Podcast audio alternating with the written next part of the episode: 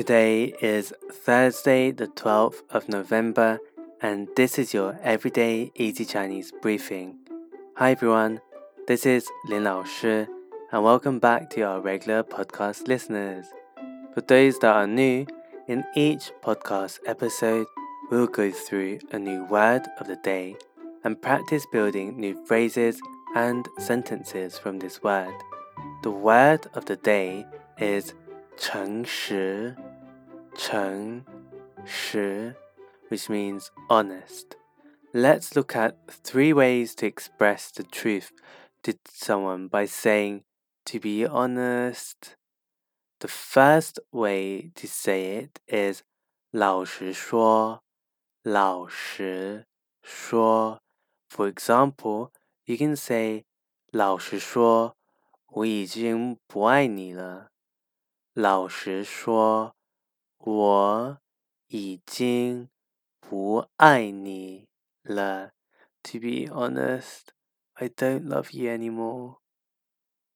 Okay, maybe that was a bit too dramatic, but you can insert something else afterwards too. The next way of saying to be honest is 说真的，说真的。for example, you can say 说真的，你做的饭很难吃。说真的，你做的饭很难吃。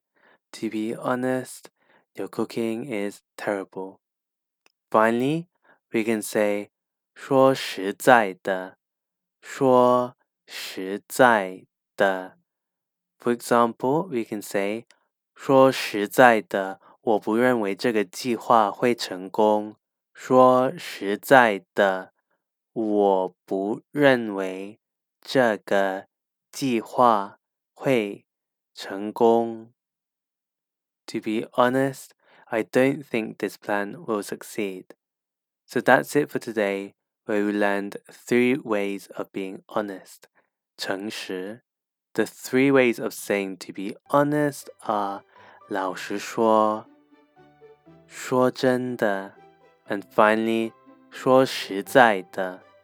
To see these words and sentences written out, head over to the forum section of our website www.everydayeasychinese.com and remember to subscribe to our YouTube channel Everyday Easy Chinese for free weekly lessons. See you over there.